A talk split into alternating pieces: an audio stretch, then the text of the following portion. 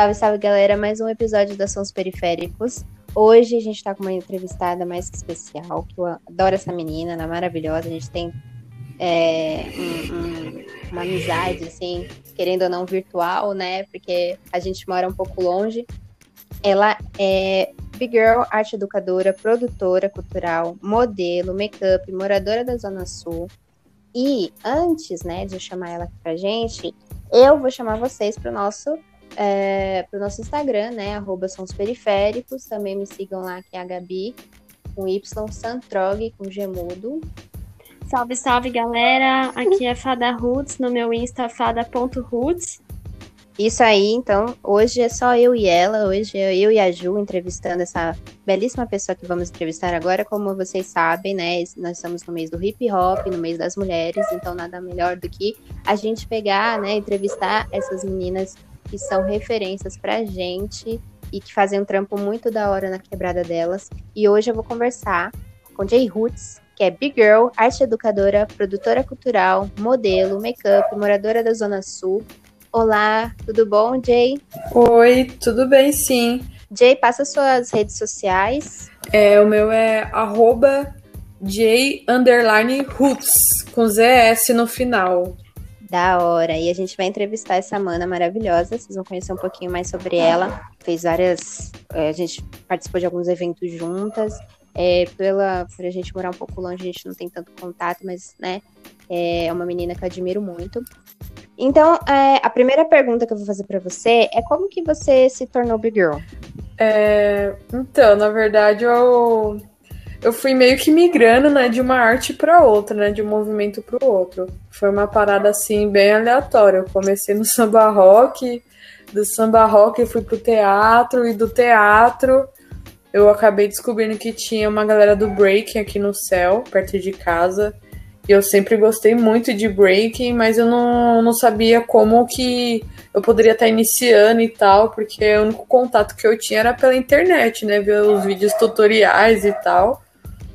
E aí quando eu descobri, nossa, eu achei muito massa. E aí eu comecei em 2014 mesmo. Eu tinha uns 14 anos, 14, 15 anos por aí.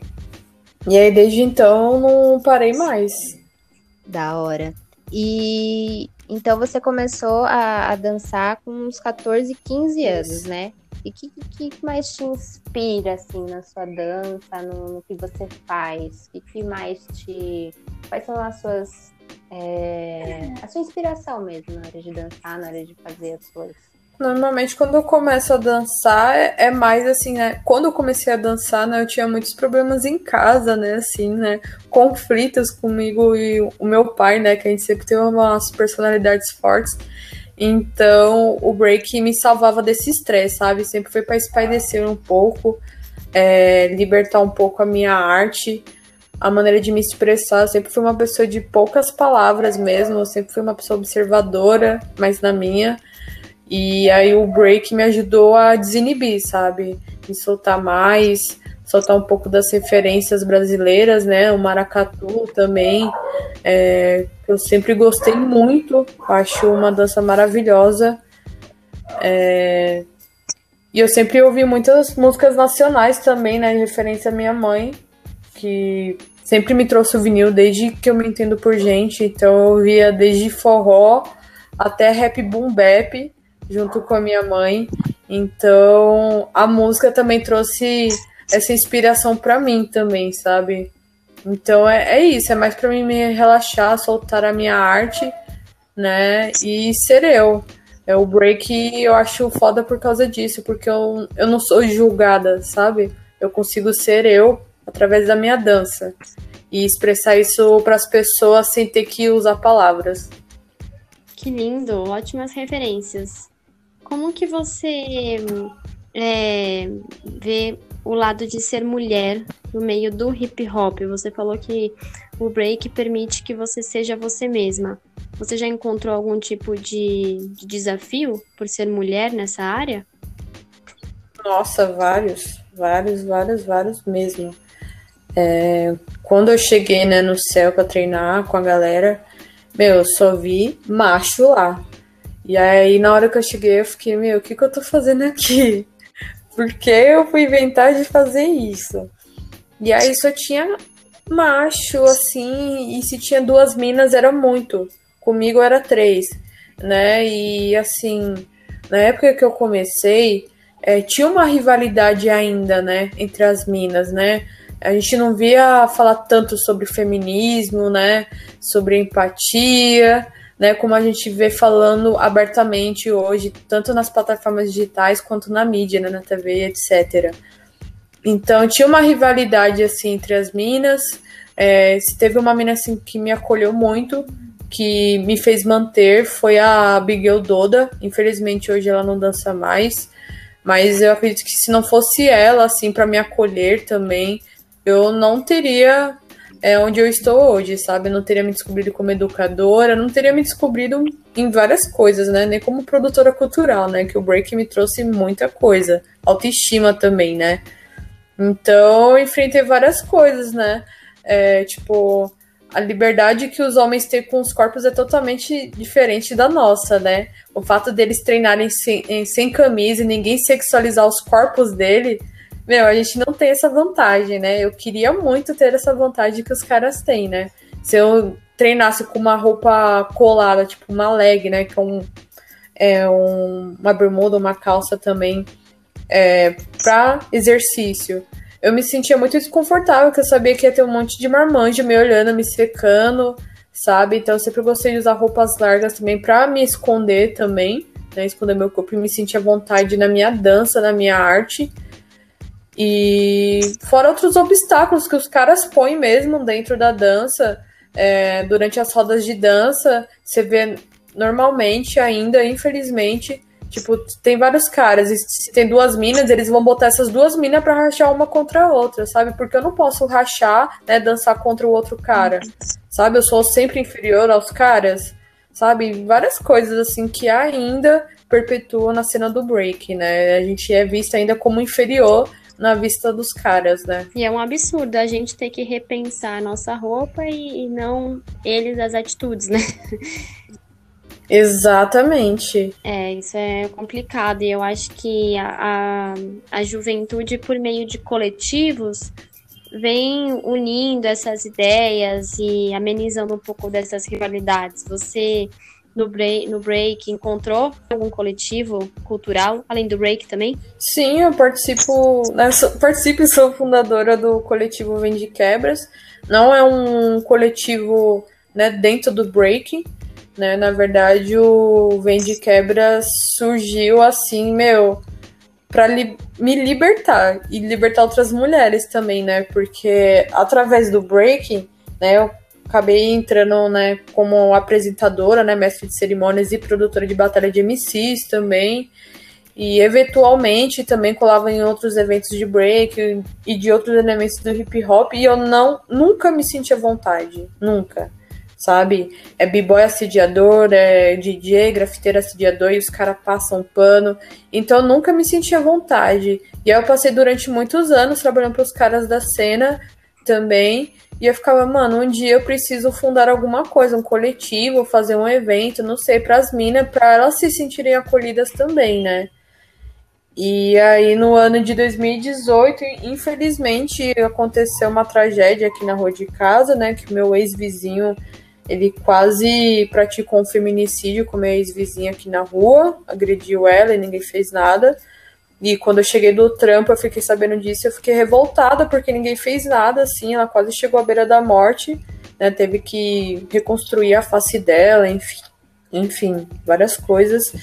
E aí eu pensei em fazer uma intervenção cultural de início, né? Não montar um coletivo, fazer uma intervenção cultural, chamar várias minas dentro e fora da cena do hip hop também. Eu queria minas de todas as áreas artísticas possíveis, né?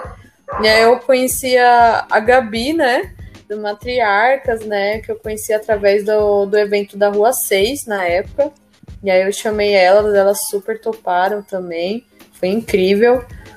E aí o evento assim a gente curtiu tanto e as meninas que a gente resolveu formar um coletivo, né? E estamos aí há dois anos, dando trabalho pros caras. Que bom! e aliviando muito para as minas, né? E assim como você falou das suas inspirações, dá para ver que você tem muito essa personalidade resiliente, porque você transformou essa tragédia também, que foi de uma mulher quase ser morta na rua e isso ser, né, passar um pano para isso, e você consegue criar alguma coisa, né? Eu acho, eu estava percebendo a sua resiliência pelas coisas que você respondia. Ai, gratidão, fica até sem graça. Mas é o mínimo, né, que eu posso fazer. O Vem de Quebras, né? A gente participou da primeira edição, né? E, e aí foi muito, muito doido, assim, porque a gente vê como é um, um bagulho totalmente corre mesmo, né? Porque não tinha, não tinha fomento, não tinha projeto assim né, de pra você conseguir um dinheiro para fazer o bagulho acontecer, foi na rua, né, na porta da casa, assim, e, e, cada ano eu tô vendo como que tá crescendo, como que você tá fazendo é, o, o Vem de Quebras, assim, um, um evento de para chamar atenção mesmo, sabe? E ainda valorizando a, a estética, a estética preta, tá valorizando os corre de quem quem é da quebrada, assim. E isso é muito, muito importante. Muito importante. Porque uma mina tão nova que nem você, né? E, e já ter esse espaço, já, já fazer esse espaço para você é, e vários outros, né? É, é um, um, bagulho que a gente fica até emocionada, assim, de, arrepiar mesmo. É muito importante a gente ver essa garra mesmo nas coisas que você faz, sabe? Em cada edição que você apresenta é uma coisa nova, é um desfile, é show, é um, um monte de coisa que pouca gente consegue. É, é coisa de louco mesmo, de verdade. É, eu venho de quebras assim, meu Assim, não é porque eu fundei o, o rolê, assim, sabe? Mas, mano, é, foi a melhor coisa da minha vida que eu fiz, sabe? Me deu autoestima. Porque, assim, eu vou completar quase 10 anos, né? É, de caminhada aí no breaking. Fiquei cinco anos trampando pros caras da cena do hip hop, eu já não aguentava mais. E aí eu vendi quebras, assim, me salvou também, sabe? Porque eu fiquei tanto tempo trampando pros caras, enfim, tendo dor de cabeça também. Teve alguns caras que foram bacanas, né? Não posso mentir. Mas é, chegou uma época que eu tava duvidando do meu potencial, do meu trabalho, sabe? Eu fiquei, mano, será que eu vou aguentar o trampo de é, carregar junto com as manas esse coletivo? Será que eu consigo fazer isso? Eu duvidava. Eu ainda fazia o rolê, sabe? Mas eu ainda duvidava muito de mim, sabe? E aí cada evento foi uma resposta para mim mesma, sabe? Eu vejo o quanto é necessário, quantas histórias também. Eu conheci muitas pessoas assim que me emocionou, sabe? Que me parava no meio do evento e contava a sua história. Teve uma mana que me parou uma das edições, acho que foi a terceira edição, que foi especial de Arraiá. E aí ela falou que no dia do evento estava completando dois anos que o companheiro dela faleceu. E ela estava muito feliz porque no rolê ela não estava sendo julgada por, pela aparência dela, né? Que ela uma, mulher preta, né? Mãe solo, toda tatuada, com cabelo azul, careca. Assim, linda. E ela não tava sendo julgada, tava curtindo o rolê, não conhecia as pessoas, trocava ideia, assim. Foi a primeira vez na vida dela no evento, através de um amigo meu que me indicou pra ela. E ela tava feliz, e aquilo me emocionou muito, sabe? E eu vi o quanto tava sendo necessário isso na quebrada e ver mães colando também, levando suas crias, tendo uma entrada VIP no rolê também, vendo que a gente estava incentivando as mães também a colar, sabe? Conheci meu companheiro também no, no meu evento, ai, só bênção. Muito bom. E eu quero perguntar para você é, nessas, nesse seu, nessa sua jornada, né? Quais foram os momentos mais impactantes que você teve e que mais Caramba, te marcou? Acho que é, no positivo, eu acho que o primeiro impacto que teve na minha vida foi quando eu recebi o convite para dançar no Manos e Minas. É, foi uma parada que chegou na hora certa, é uma parada que eu não acreditei na hora, né? Eu tava trabalhando registrado na época, eu lembro, que eu trabalhava CLT no hospital.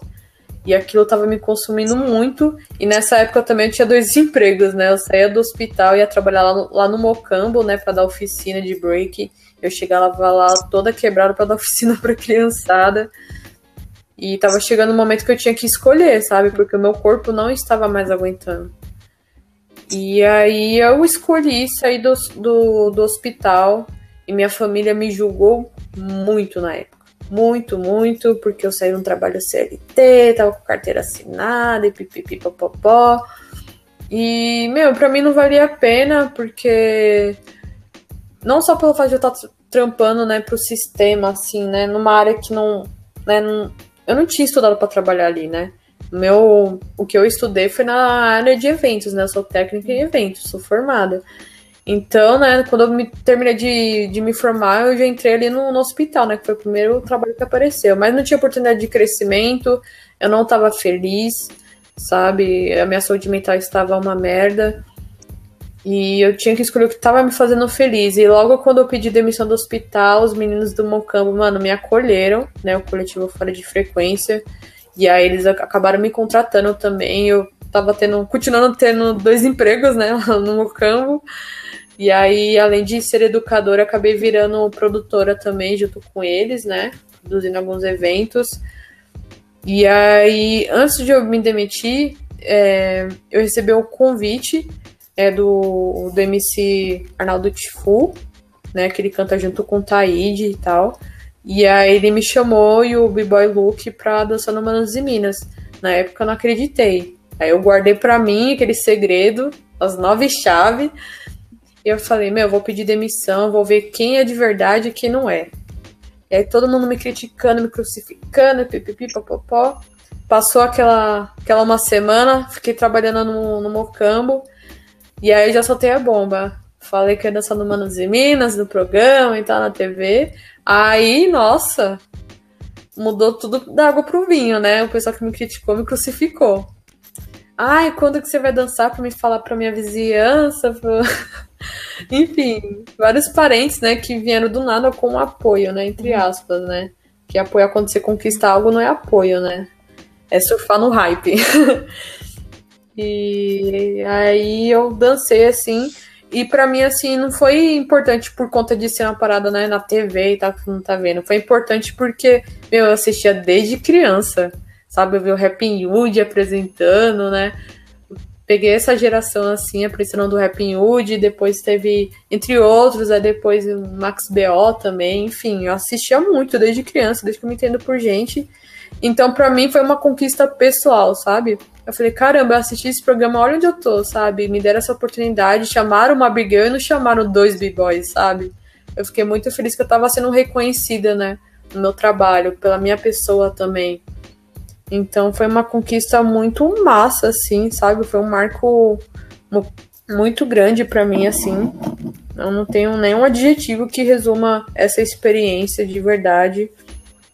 Outro marco positivo também foram as viagens que eu consegui fazer é, no finalzinho né, do, de 2019, eu fiz uma viagem lá para Natal e, e eu fiquei feliz pra caramba, porque eu vi que o meu trabalho tinha chegado até lá, sabe? Eu falei, caramba, meu trabalho chegou até Rio Grande do Norte. Que impacto que, que eu fiz para chegar até lá, sabe?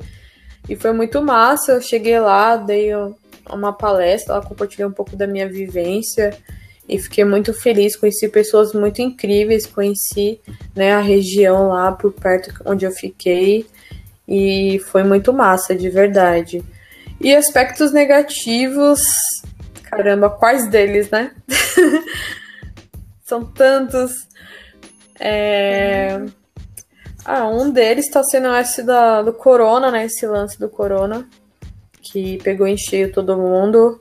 É, me levou assim para uma bad profunda de início, não posso mentir, né? Porque tanto eu quanto as meninas a gente tava com muita coisa, assim, muita coisa bacana pro Vende Quebras, né? Tive alguns contratos assim com uma galera assim muito incrível, muito foda, que infelizmente, né, foi cancelado por conta do corona, né? Fique com o nome sujo no Serasa, né, gente?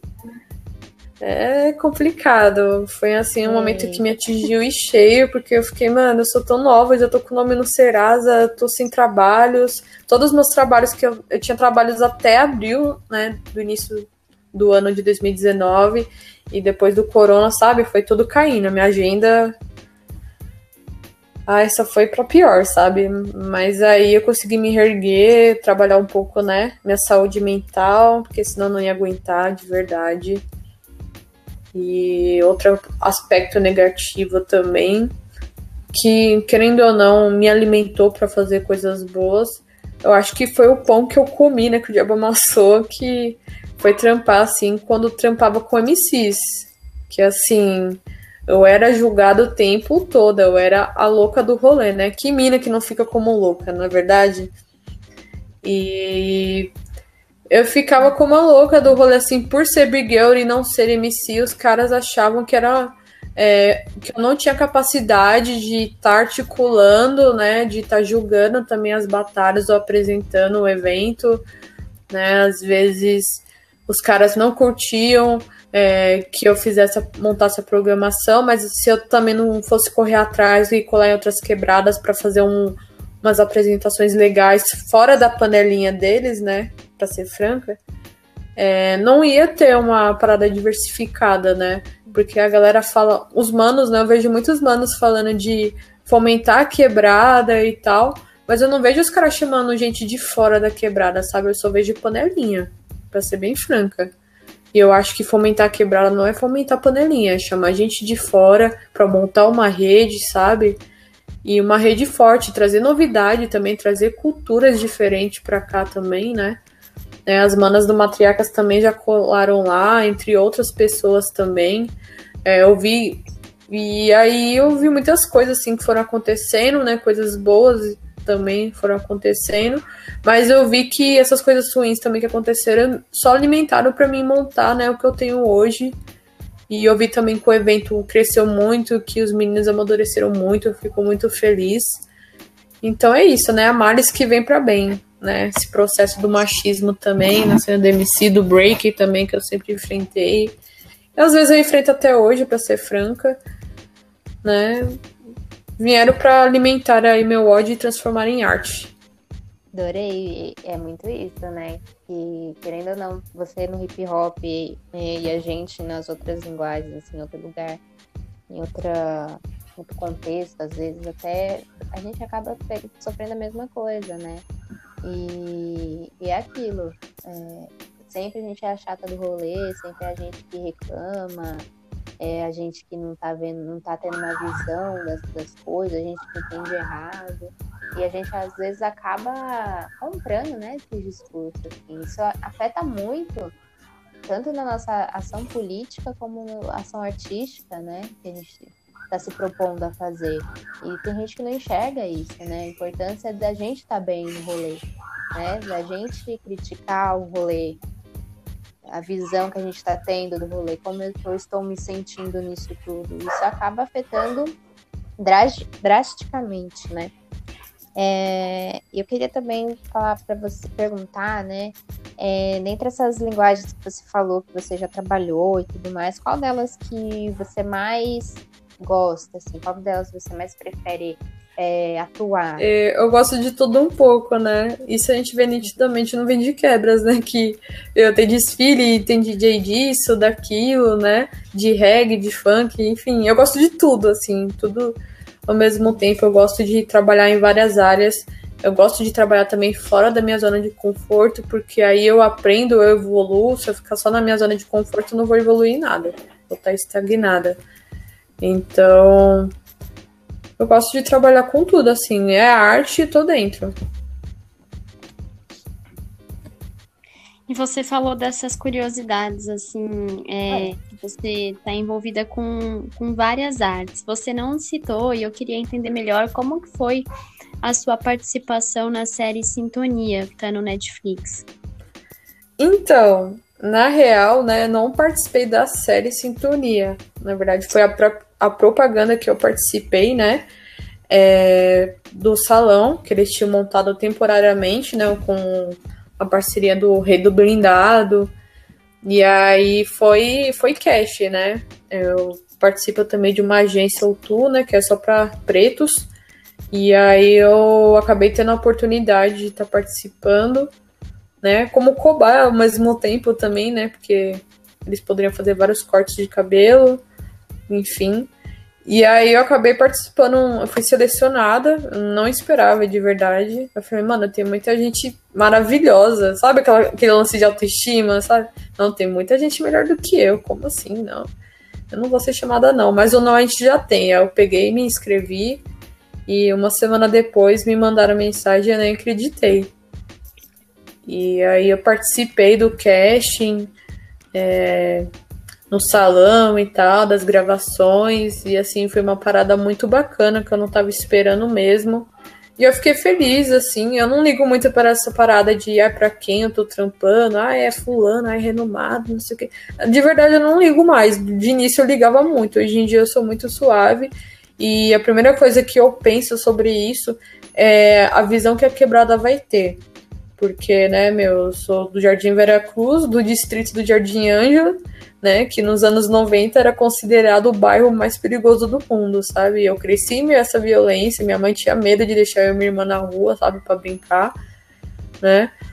Então hoje tá passando essa visão diferente pra quebrada, né? De tipo, o vizinho poder me olhar com outros olhos, tipo, caramba, se a Jay consegue, eu também consigo, sabe? É isso que eu quero passar pra quebrada, sabe? Então, assim, quando eu consigo um trampo com uma pessoa renomada, eu penso nisso. Eu falei, caramba, é, é isso. A quebrada vai olhar, caramba, se a Dia consegue, eu consigo. Mano, ela mora aqui perto de casa, na quebrada. Mano, se ela consegue, eu consigo.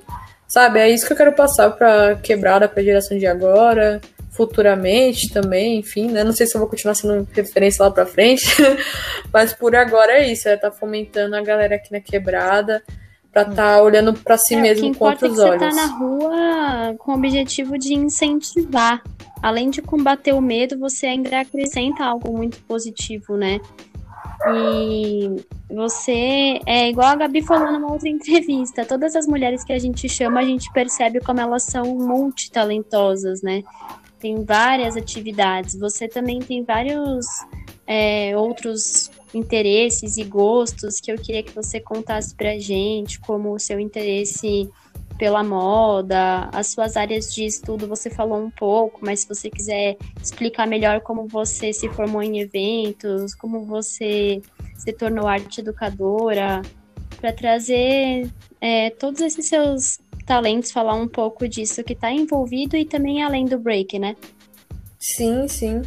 É, então, como educadora, né, arte educadora, eu comecei através do breaking, né? Eu fui começando a dançar e tal, e aí eu estudava, né, ainda. Então sempre tinha aqueles campeonatos de dança, né, na escola, aquelas coisinhas bobinhas, né, que todo, todo mundo gosta de participar, assim, ou gosta de assistir. Eu gostava de participar, então eu sempre me destaquei muito, né, porque na minha escola não tinha nenhuma menina que dançava break além de mim. Tinha alguns meninos, mas de menina só eu. Então eu me destacava muito por questão disso. E aí tinha um projeto na escola, eu não lembro o nome desse projeto, na real. E aí me chamaram para mim dar uma oficina para umas criancinhas, né, mais nova que eu. Nessa época eu já tinha uns 16 anos. E aí eu comecei a dar oficina e tal, né, ensinar os passo a passo e tal, as coisinhas básicas, né, porque eram crianças, né.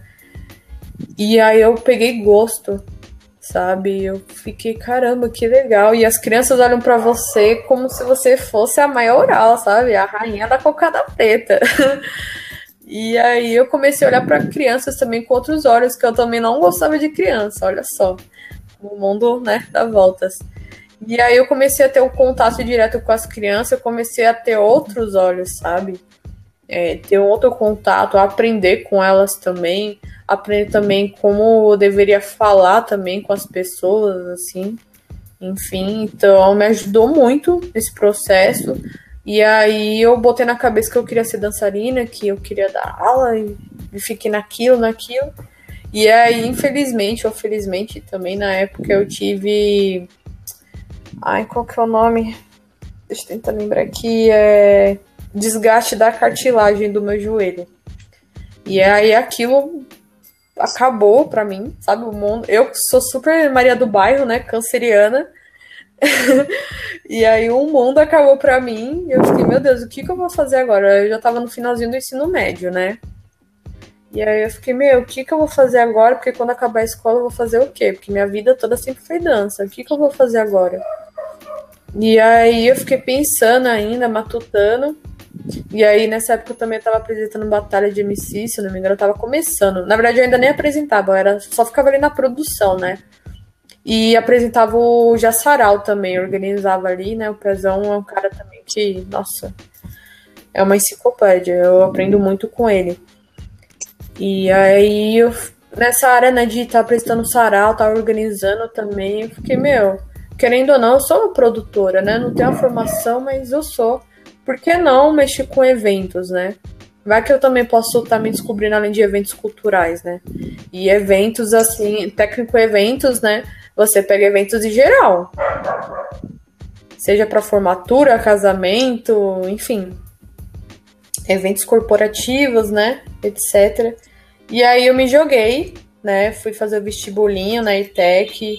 E aí tinha na Zona Leste, na Zona Norte. E eu fiquei, ah, meu, é o que tá tendo, né? Aí eu me inscrevi na Zona Norte, que era mais próximo para mim. Passei, nem acreditei. E aí me formei, quando terminei de me formar, entrei no hospital.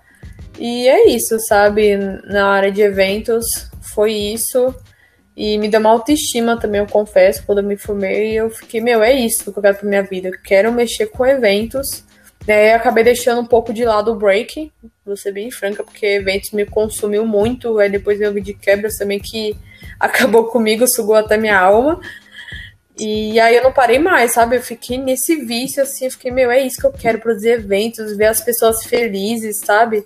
É, é tão gostoso você produzir algo, você ver a, sabe, as faces das pessoas, assim, sabe? Feliz, curtindo, dançando, sabe? E passar segurança no rolê pras minas, que eu não sentia nos eventos que eu colava dos manos, sabe? Eu, é, poder colar de biquíni, né? Que é a nossa marca registrada, né? Biquíni, calça jeans e o que for, colar no rolê, sem é, poder ser assediada ou pensar em ser assediada. Então, passar essa segurança para as meninas, para mim, é fundamental. E moda, para mim, sempre teve muito ligado o tempo todo. Mas aí, quando eu comecei no breaking, né, eu tinha aquela certa. É, aquela é, ignorância, né? Tipo, ah, mas moda é coisa de boy, playboy, essas coisas, não é para mim. Não tem por que eu seguir isso. E aí, no decorrer dos anos, eu fui me informando, fui entendendo que moda. É, eles querem que a gente pense assim, né? Que moda é uma parada longe né, da nossa, da nossa vida. E moda tá no nosso cotidiano, mano. É, moda não é só passarela de moda, revista, não é isso. Moda tá no nosso cotidiano. O que a gente veste diz o que a gente é, né? Diz muito sobre nós. E ver essa parada do brechó também. Eu sempre consumi muito dos bazarzinhos de igreja, né? Porque minha mãe é de igreja também, ela sempre trazia umas coisinhas. E aí eu já tava ligada nesse mundo, né? E aí eu acabei consumindo mais e mais e ver essa, essa mentalidade mais madura, né? De, é, de ter a mente mais consciente né, do que a gente consome, né? Dessa coisa ecológica, da gente de sustentabilidade, a gente parar de consumir, né? Essas marcas famosas aí que plagiam na caruda e você põe na máquina, a primeira lavagem já rasga. Então, acabei estudando mais sobre e aí eu tive a ideia de botar o desfile no Vende Quebras, que foi fundamental para mim entrar de cabeça, me jogar de cabeça na moda. Porque eu vi também que a gente tava dando muita autoestima pra galera de quebrada, porque a gente não chama modelos profissionais, a ideia é a gente chamar uma galera aleatória mesmo, entendeu? Que não tem experiência e falar: é isso, meu, você é bonito do jeito que você é, e se joga na passarela é, pose da maneira que você quiser, sabe? A pessoa poder se expressar da forma que ela quer, não que é imposta. Para mim também isso é essencial. E a gente fortalece estilistas de quebrada também, sabe? Então eu acabei estudando, comecei a me engajar mais sobre, né? A Eunice, que é do meu coletivo, ela é costureira, ela acabou me dando umas dicas também de costura e tal. E é isso, sabe? Entender que moda é uma parada totalmente acessível e que tá no nosso dia a dia, querendo ou não. Não precisa você, sabe, comprar coisas de marca, é, pipipi, popopó, é, se atualizar em tudo. Não tem essa necessidade. Se você não gosta de ficar estudando sobre moda, é, é impossível negar que moda tá no seu cotidiano, porque você veste roupa, né? Então é isso. Moda tá no nosso dia a dia. revolucionária. Eu tô amando. Eu queria muito ter ido em todos os eventos, assim. Só isso que eu digo. Ah, pós-pandemia, Sim, tô convidada aí. Aí nós vamos, nós vai de, de comboio pra lá. Porque faz um tempinho que a gente não, não vai também, devido né, à distância, vários outros corres, mas eu acho que a gente tem que sempre se fortalecer, né? E, e tá não só por ir, né? Mas de ver o corre acontecer e de, quem sabe também, né? A gente levar para outras pessoas mais, né? Então eu e a Kátia sabia, então a Ju agora já sabe, agora quem vai ouvir o podcast já sabe, então Evento Quebras, né, é um evento super da hora, super importante que acontece. E eu queria também, você falando, né, sobre essa questão da, da autoestima, da quebrada, da, do, do empreendedorismo periférico também, né, dessa essa ajuda mútua que, que você faz na, na nos seus eventos, é, sobre a própria luta da mulher dentro, né, desse, dessa linguagem. Então, como que você poderia definir a sua luta? Ah, eu acho que é ser persistente também, né? Eu não tenho uma palavra em si, né? Eu penso em várias coisas, né? Vem várias coisas na minha cabeça. Eu sou uma pessoa muito criativa e minha mente, sei lá, não para, sabe? É... A persistência também, teimosia. Eu sou uma pessoa muito teimosa, eu ponho algo na cabeça é, que vai dar certo, e se eu não consigo fazer ou não ter oportunidade de realizar algo, eu sonho com, com aquilo até eu realizar, sabe? Eu acho que é isso, né? Uma pessoa que é persistente num bom aspecto, né? Porque a gente, quando a gente fala de persistência, a gente pensa sempre em coisas impossíveis, né? A gente já põe automaticamente obstáculos. Eu acho que persistência pode ser ligado sim a coisas positivas, em, em qualquer coisa que você quiser, né? Tem que persistir, né? É, é, tudo que a gente gosta, né? Seja hip hop ou não, né? Vou falar especificamente do hip hop, que é algo que eu vivo, é, se tornar algo egoísta, né? Porque acaba sugando a gente, né? Eu deixei muitas vezes de colar em rolê em família, com amigos, para estar tá estudando, para estar tá escrevendo algo do Vende Quebras, para estar tá criando outros projetos paralelos também, estudando moda também, que eu acabei, né, ingressando sem querer e querendo ao mesmo tempo na área, né, como modelo.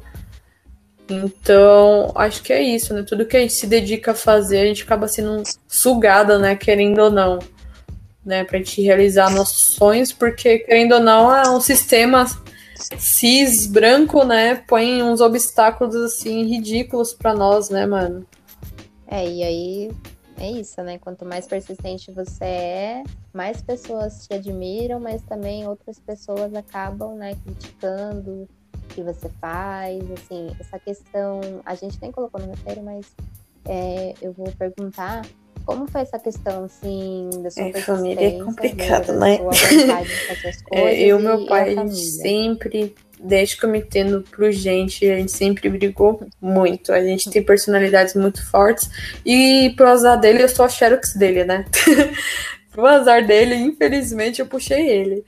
Então, né, de início, ele não queria que eu cursasse eventos, ele queria, sabe, que eu fizesse aquela coisa padrão, sei lá, administração, ah, vai ser advocacia e aquilo. E eu nunca me vi nisso. Eu acho que, até porque também eu sempre vi um padrão, principalmente na, na estética, sabe? Me incomoda muito eu ter que me vestir igual ao sistema quer, sabe? Ah, eu tenho que ter um cabelo cacheado definido, bonitinho, sabe? Sempre tudo em dia, hidratação. E quando eu tinha meu cabelo black, eu nunca gostei dessas coisas, eu gostava de garfar mesmo.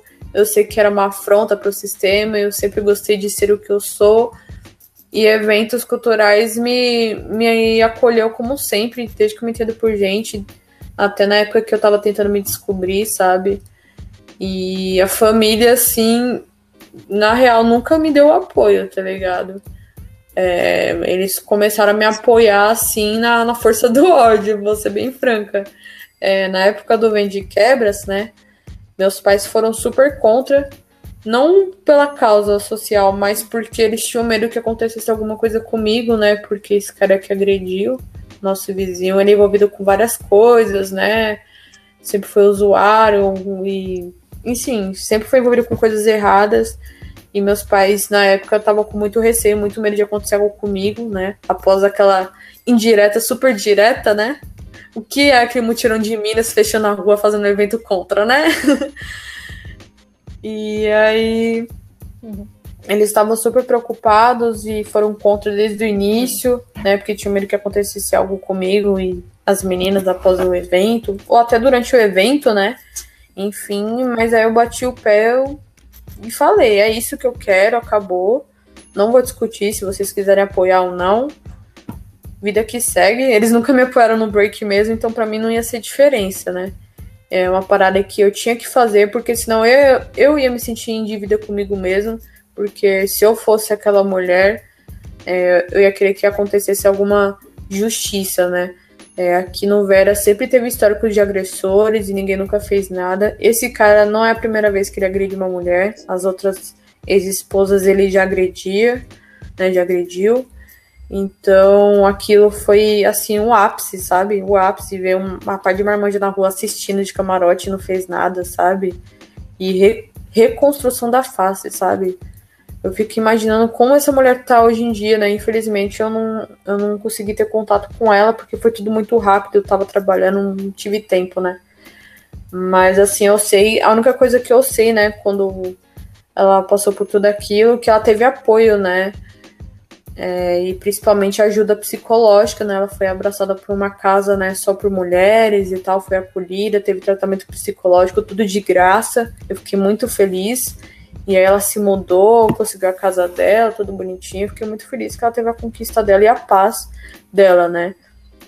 Então, é isso, sabe? Eu, eu não, não me abalo muito, não. E aí, já não me abalava, né, com essa questão de apoio, né? Que eu sou uma pessoa muito teimosa mesmo, tenho a personalidade forte e acabou. e aí, né, no decorrer do tempo, assim, né, após edições e edições, né, de Vende Quebras e outros trabalhos, eles acabaram acolhendo a ideia, absorvendo, né, e me apoiando, né. Querendo ou não, aquela edição do Vende Quebras, meu pai não quis assumir, né, mas ele tava apoiando, né, porque ele montou aquele palco na garagem, né, é, forneceu a luz e tudo, assim, ele ajudou muito nessa questão. Ele não queria dar o braço a torcer, mas no final das contas ele acabou apoiando, né. E aí é isso, sabe? Hoje a gente convive muito bem, né? Depois de anos. E a gente se respeita muito, a gente apoia muito um ao outro. E eu fico feliz de ter conseguido conquistar o respeito e, e apoio deles, sabe? E quando a família apoia, né? Então é muito mais fácil para impulsionar a gente a fazer as coisas e a gente faz com muito mais, muito mais leveza, com muito mais né, vontade, perspicácia. E muito bom que você conseguiu, né, esse, esse apoio, né? E eu também queria saber de você quais são as suas principais referências assim, na dança, na música, na moda, o que, que você segue, é, aconselha o pessoal seguir também. É, minha primeira referência, que eu não posso negar, que é uma pessoa muito importante, é minha mãe. Minha mãe é uma pessoa assim fundamental de referência para tudo assim na minha vida. É, principalmente com a música, né? Porque minha mãe sempre ouviu de tudo um pouco. Então eu ouvia jazz, às vezes eu ouvia blues, às vezes eu ouvia aquele sertanejo raiz também, sabe? É, forró, né? Que minha família é nordestina, pernambucana, né? Meu pai é baiano. E minha mãe sempre gostou muito de rap. E eu sempre ouvi muito rap mesmo, desde o nacional, internacional, reggae também. E, manas, eu ouvia também muito assim, do Mano Brown a Chitãozinho Chororó, pra vocês terem noção. E também o, o samba rock, né? Que através da minha mãe né, que eu conheci o samba rock. De início eu odiava, de verdade, porque minha mãe fazia aula de samba rock e ela não tinha com quem deixar eu e minha irmã.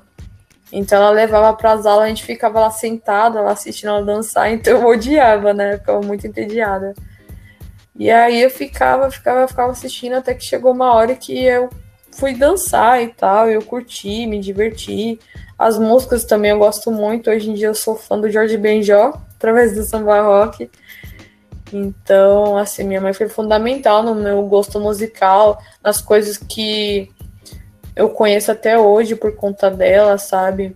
Vinil, eu sempre tive muito contato com vinil, fita cassete, essas coisas assim mais retrô, muito por causa dela, sabe? Brechó também foi por conta dela. Então, assim, tudo que ela me passou, eu vejo que me influencia até hoje, sabe? É, eu acredito muito que eu entrei no break também por conta do meu gosto musical, né? Que eu sempre fui muito rap. Então, por conta dela, assim, isso acabou me influenciando, né? E através do meu primeiro contato com o samba rock, né? Que foi a primeira coisa que eu dancei, né? Eu, eu via que eu tinha, né, um...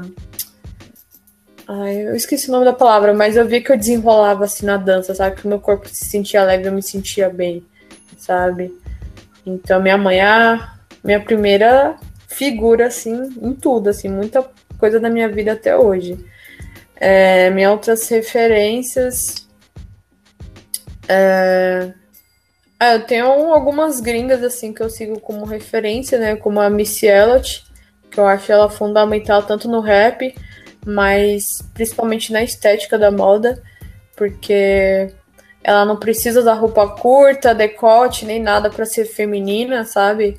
Ela usa roupa larga mesmo, ela usa a estética da linguagem dela também, que eu acho muito própria dela é, muito incrível, né? Porque quando ela começou ainda tinha essa parada, né, de que as meninas não podiam falar beat e tal, né? E ela que deu esse up também, ela e o Kim, né?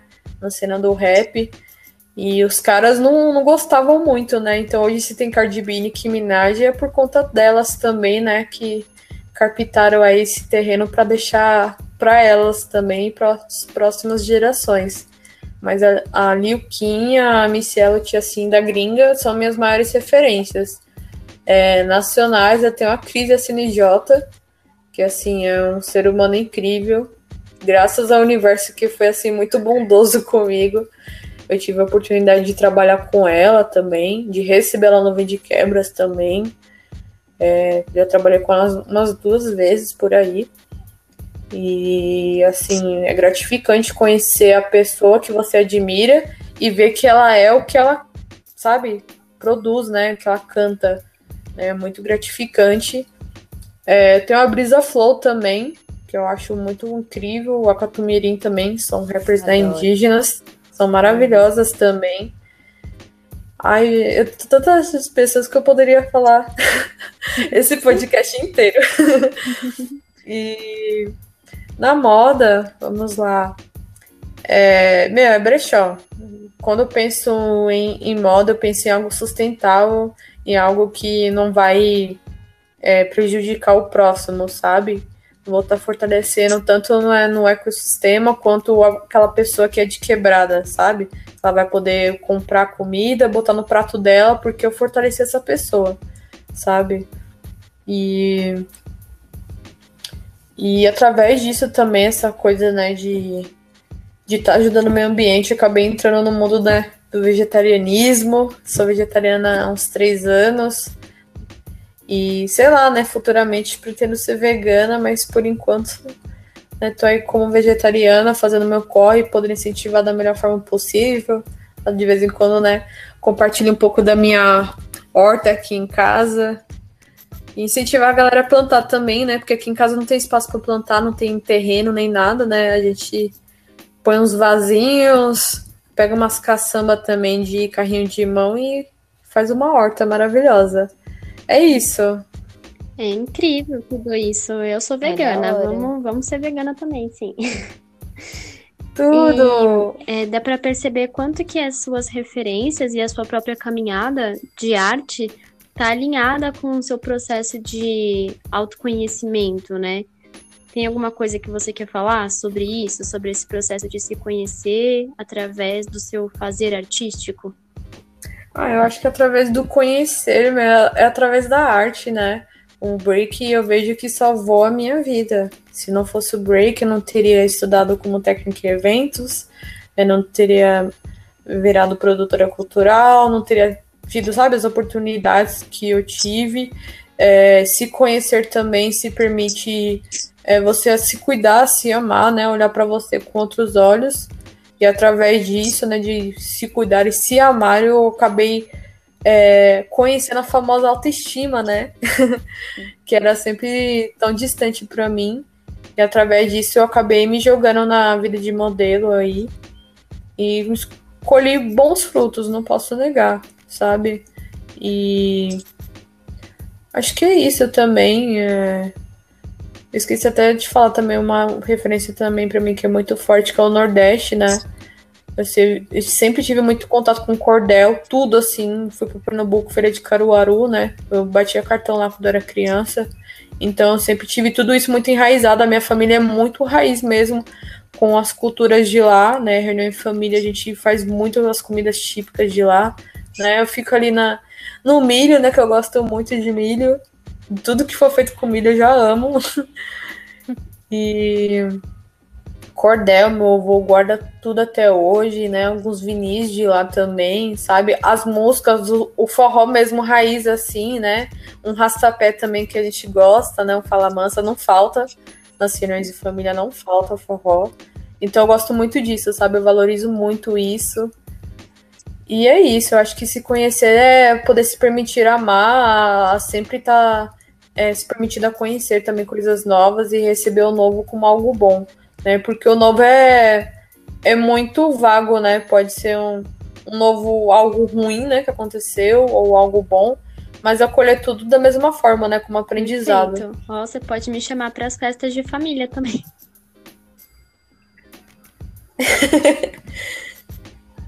e a gente tem bastante coisa em comum. A família da parte da minha mãe, por exemplo, é pernambucana também, né? Que eu fiz até uma tatuagem em homenagem, assim. Então o Nordeste também me inspira muito. Eu não tenho inveja de você, porque eu nunca fui para Pernambuco, minha mãe já foi. E eu fiquei aqui. Mas eu espero muito poder, né, conhecer melhor. Porque é isso, né? A gente perde muito do que do que a gente foi, né? Das nossas das nossas nossos antepassados, nossa essência, assim. Sim. E é muito bom resgatar, saber, né? E, e se inspirar nisso tudo. E eu queria. Você falou, né, pra gente que a pandemia trouxe alguns desafios para você, né? Você ficou bad. Assim, eu acho que a maioria das pessoas passaram por problemas, assim, principalmente quem é da periferia, ficou sem trabalho, ficou, né, sem projetos, né, os ativistas periféricos. É, eu queria saber duas coisinhas. No que, que você está mais focado agora? O que, que você conseguiu criar durante a pandemia? Então, é, agora sim, né? Pro início desse ano eu consegui focar mais, né? Em projetos e tal. Então, eu voltei a escrever, né? Principalmente o Wind Quebras, que já tava na hora. E aí eu voltei a escrever. Eu tava muito desanimada. A gente conseguiu fazer algumas lives, mas aí também a gente não conseguiu bater as agendas, né? As meninas também estavam trampando também. E aí, no finalzinho do ano passado, eu comecei a trampar com a Dandara, né, na Kion Bart. E aí a gente vem realizando os projetos juntas. E aí tive uma conquista maravilhosa durante essa pandemia, que foi comprar o um notebook, que eu já estava precisando, amém. e é isso, né? Eu acho que os, os, desafios que eu fui enfrentando, né, além da depressão, essas bad, enfim, foi isso, mas eu consegui criar basicamente isso, né? Voltar a escrever, voltar a mandar os portfólios como modelos também, né? Como modelo. É, criar outros projetos, né? Eu criei um projeto com meu irmão Júlio, que a gente estudou junto na ITEC. E já fazia, desde que a gente se formou, né? Fazia uns três anos que a gente não se via, nem se falava também. E aí a gente fez um ensaio inspirado nos anos 80 e 90, que é uma parada que a gente gosta muito. Eu gosto muito de moda retrô, anos 80 e 90. Eu consumo muito, muito mesmo. E aí eu, como né, eu desenrolo também na maquiagem e tal, acabei na, desenrolando na, além da maquiagem, na direção criativa junto com ele, né? Então a gente acabou dirigindo um ensaio juntos. E aí, tô soltando aos poucos no Instagram, né? Um pouco que a galera vai acompanhando aí. E é isso, sabe? Eu tô muito focada também nessa questão da direção criativa de ensaios, né? Que a Mola também me trouxe isso, né? Nunca imaginei poder estar tá dirigindo também um ensaio fotográfico. Inclusive, eu e as meninas, a gente lançou também um sorteio no finalzinho do ano passado do Vinde Quebras, né? Que aí valeria um ensaio fotográfico, né? Mais um kit de roupas da Eunice, que é do coletivo, um par de brincos da Urime, que é do coletivo também, né? E aí a gente tá produzindo também esse making off aí do ensaio. E tá sendo tudo mar, assim, esquisito, né? De estar tá produzindo algumas coisinhas artísticas, né? Eu não vejo a hora também de lançar logo essa vacina, pra gente lançar umas paradas pós-pandêmicos, né? Tem muita coisa que eu quero soltar. E não tô conseguindo, né? É, aguardamos ansiosos seus projetos. Já tem alguma coisa que você pensa em, em começar ou, ou estudar depois da pandemia, falando assim de futuro? Na real, não quero esperar a pandemia, né, para mim começar a estudar. É, eu tô esperando um outro vestibulinho, né, que eu quero ingressar de vez também, assim, aprender mais sobre moda. Então, eu quero estudar um pouquinho de moda né, na ITEC, fazer outro cursinho técnico, né? Porque dinheiro para faculdade a gente não tá tendo agora, né? Mas fazer um cursinho técnico para moda também, né? Eu tô fazendo um corre também, juntando uma grana para comprar uma outra máquina, né? Para mim produzindo aqui em casa. E em breve, né? Que eu tô desde o ano passado enrolada com isso, que eu não tô conseguindo uma verba suficiente mas lançar minha linha de roupas, entendeu? Que eu vou lançar esse ano com fé no universo, eu vou soltar. Conta e vai com a gente tudo. na divulgação. Tenho certeza que vai ficar incrível. E ainda falando de futuro, é, que dica de ouro você pode dar, você com a, essa bagagem? Que dica que você pode dar para as meninas que estão começando na cena do hip hop, da moda, da produção cultural? As dicas que eu tenho também, além da persistência, é fazer contatos, sabe? É, contatos ajuda muito. Fazer amizades, principalmente, né? Acho que vai além de contatos, né? Fazer uma amizade sólida ajuda muito, porque tem dias que a gente vai estar tá na bad, tem dias que aquela energia ruim daquele machista vai, sabe, corroer a gente em algum momento, sabe? Então é importante a gente ter uma base sólida também na amizade, nessas pontes que a gente vai conhecendo, né? E atravessando no decorrer da vida. É, são fundamentais várias e várias vezes, meu. Inclusive, no ano passado eu pensei várias vezes em largar tudo pra cima e tacar o foda-se, voltar pro sistema, sabe? É, porque realmente tem, chega um momento que vem a bad, né? E é isso, trabalhar a saúde mental também, que é fundamental, que é uma parada que eu não levava muito a sério de início, né? Quando eu comecei a dançar break e tal. Hoje, né, que eu tô mais velha, eu vejo as coisas com outros olhos, né? Ser uma pessoa desinibida, gente, tem que. A gente tem que trabalhar a timidez. Eu era uma pessoa super tímida, hoje em dia não tenho vergonha na cara. Mas a gente tem que trabalhar a timidez, chegar nas pessoas mesmo, falar. Porque às vezes a gente ter uma oportunidade de estar tá fazendo aquele contato, né, uma ponte foda, e às vezes a gente não faz, não consegue por timidez. E aí você fica com aquilo corroendo. E eu falo por experiência própria. Já cheguei, sabe, de encontrar pessoas fodidas, assim, que eu via que eu precisava do contato daquela pessoa, mas eu não cheguei e me arrependi por essa da vida, sabe?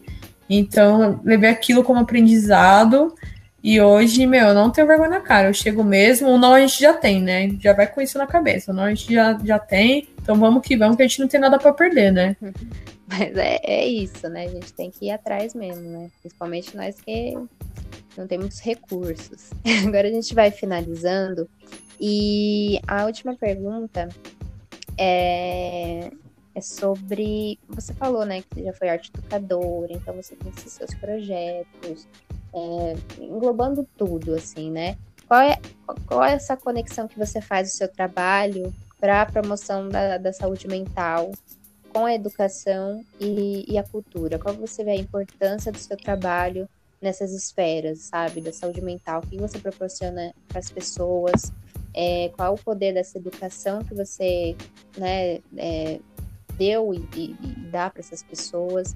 e para a cultura, assim mesmo, em geral, da, da sua quebrada. Da, da Ai, caramba, eu vejo assim um impacto muito grande, sabe? Um aspecto positivo. É, eu sempre fui, sempre vou ser uma pessoa muito cautelosa, que já, quando eu vou dar um passo, já vou pensar em, nos outros passos, sabe? Eu sou uma pessoa que não tem só um plano A e B, do plano A ao plano Z, sabe? Então, eu sou uma pessoa que eu penso muito, muito, muito criativa. Às vezes eu tenho uma ideia de madrugada, eu tenho que escrever no papel, baixo Chico Xavier e vai é, no decorrer, quando eu fui evoluindo como uma arte educadora, eu fui vendo também essa questão da depressão, né? Que eu comecei a trabalhar de crianças, né? Comecei a trabalhar com jovens. Vem a depressão, né? Tem a timidez também dos jovens, né? Então eu comecei a trabalhar yoga com, com a galera, os jovens, através do breaking. Então, sempre no finalzinho da, da oficina eu trabalhava yoga, ou às vezes no início, né? Porque às vezes eles chegavam meio agitados, meio ansiosos, então, né? Eu botava para relaxar um pouco, né? Porque foi uma estrutura que eu não tive. Eu sempre via yoga como uma parada bizarra, justamente pelas coisas que eu consumia desde criança, né? Porque quando a gente assiste TV, série, essas coisas, você tem uma outra visão, né? Que é uma parada de boy branco e tal, que é ridículo, pipipi, popopó. É uma referência, né? A série Eu para as crianças, né? Que a Jay fazia yoga e era, mano, do início até o final muito ridicularizado. Então tinha uma visão assim bem escrota por conta das referências que eu tive desde criança, né? Então, no decorrer, quando eu fui amadurecendo, né, participando de oficinas, workshop, também conhecendo, né, outras pessoas e tal, eu vi o quanto isso é importante, o quanto isso também estava me ajudando também, que eu sou uma pessoa muito ansiosa, sofro muito com ansiedade, ao ponto de ter dor de barriga e os caralho todo. E isso me ajudou hum. muito hoje em dia, me ajuda muito também até hoje. Então, comecei a trabalhar isso nas minhas oficinas. Nos eventos, eu vejo que isso é um impacto geral, seja na vida das minas, né, da galera trans, LGBTQIA+, enfim. Nos caras também, cis, eu vejo, né, quando eles entram num evento, é muito engraçado isso, que eles entram muito cautelosos. Muito cautelosos. Eu sinto o cu na mão deles, sabe? Assim, eu olho para eles, assim, é, é bizarro, assim, sabe? Eu fico, mano, você tá com medo de interagir com, com pessoas, assim, com mulheres, sabe? Homem é uma parada muito engraçada, né? Homem cis, que eles estão acostumados a articular só com eles mesmos, né? Só com a panelinha deles. Então, quando eles vão num evento que sabe que ninguém vai passar pano ou acolher eles, carregar no colo, é, chegam todos receosos. Depois eles começam a entender o evento, né? A dinâmica do rolê, né? Que não é uma parada só, tipo, palestra e tal. A gente consegue abordar vários estilos e tudo ao mesmo tempo, né? E é um evento que, como ele cresceu, né? A gente tá fazendo um evento nômade, né? E aí a gente tá fazendo, é, de preferência, espaços grandes físicos, né? Tipo casas, essas coisas, porque é muita coisa, né? Desfile, a gente tem que acomodar os modelos e várias coisas. Então a gente não, não só faz na rua quando é aniversário de um ano, né? Fora isso, a gente tá dando preferência para fazer uns lugares mais fechados para cuidar de todos, né? E aí eu vejo o quanto isso afeta todos, sabe? De uma maneira positiva. E quando a gente faz na rua também, o aniversário de um ano, a gente comemora aqui na rua de casa, né? Que foi onde tudo começou. A gente vê também quantos caras da quebrada que evoluiu também, tá tendo uma outra visão muitos caras que não falavam comigo por receio aqui da vizinhança começou a falar, a entender o meu lado também. Né? Teve um, a última edição do Vinte Quebras, que foi lá em Interlagos. É, teve um mano que veio daqui do Vera, da minha quebrada, lá para Interlagos para poder curtir o rolê, sabe? Eu fiquei muito feliz, muito feliz mesmo, nem esperava, né? Porque é uma pessoa que eu não tenho contato. E aí ele veio falar comigo, pô, eu vim aqui no seu evento para ver você e tal, curtir o rolê. Eu gostei muito quando você fez aquela parada na rua. E eu não esperava que o rolê tinha afetado, tinha chegado até aquele mano, sabe? Que é de outro rolê, que é do funk, dos balões que fecha aqui na rua e tal. E eu fiquei muito feliz, sabe? Então, tá tendo resultado, tá tendo uma outra perspectiva, a galera tá acolhendo, tá aprendendo. Querendo ou não, a galera tá aprendendo. Então, eu acho que o meu trabalho tá, tá sendo feito por aí, essa realização global aí. Quem sabe internacional, né? Muito importante mesmo, assim, né? Não vou ficar me repetindo, mas essa questão dos caras, assim, é muito real. Porque quando a gente faz evento, as manas na frente, né? É, eles chegam com esse tal receio e, e aí eu fico muito, muito assim, mano, é só respeito, sabe? Respeito é, é algo que tem que vir naturalmente, assim, não é forçado. É, você entender o lado da pessoa, não tem que ser uma coisa forçada, sabe? É só você escutar e entender que tem lugares, sabe? Lugares e lugares. Esse, evento é as mana e, e a gente não, não tá fazendo um, um bagulho de esculachar ninguém, né? A gente só tá mostrando o que, a gente faz, simplesmente, né? Não tá apontando o dedo na cara de ninguém, não tá humilhando ninguém, né? Então, é, esse jeito da gente dar a resposta é muito importante, né? A gente está respondendo com arte, está respondendo com discurso, está respondendo com visão.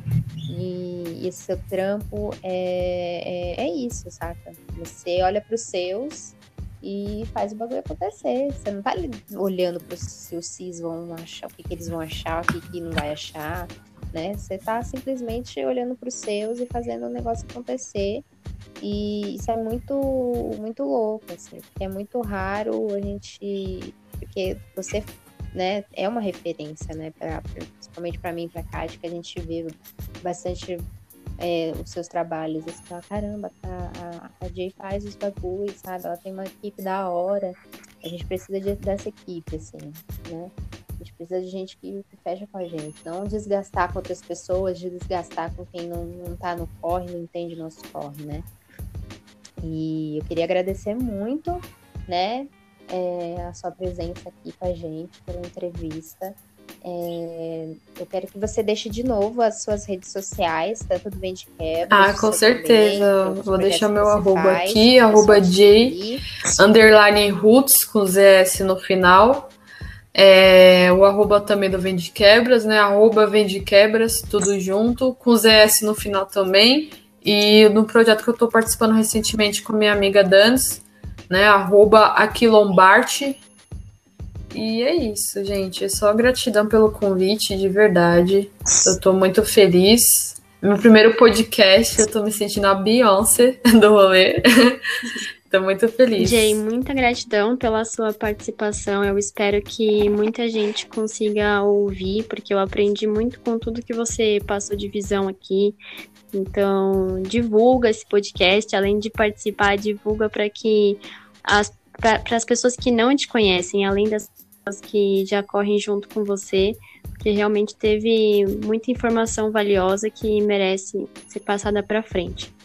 É isso, gente. Obrigada aí vocês que ouviram a gente até agora. É, ouviram a gente, os cachorros também, e outros barulhos a mais aí que, é apareceu no meio da entrevista, mas é isso, nós é de quebrada, nós não temos estúdio para gravar, né? A gente tá fazendo a nossa casa do jeito que dá. Então é isso, galera. Ficamos por aqui. Vocês escutaram até agora a entrevista com a Jay Roots. Muito obrigada pela participação. Não esqueçam de seguir a gente no, no Instagram, arroba. E curte a gente, né, gente? Estamos em todas as plataformas digitais, em Spotify e tudo mais. É, para finalizar né, o mês das mulheres e do hip hop, a nossa última entrevistada vai ser Nath Portela, grafiteira aqui da Zona Norte. E Fiquem com a gente. Se vocês ainda não escutaram também os últimos podcasts, a gente entrevistou a rapper MC é, Tina Kratz, entrevistou a DJ Linda Leslie, entrevistamos agora a Big Girl J Roots e também a semana que vem, né, vamos entrevistar Nath Portela. Então, beijos para vocês, até semana que vem e é nóis.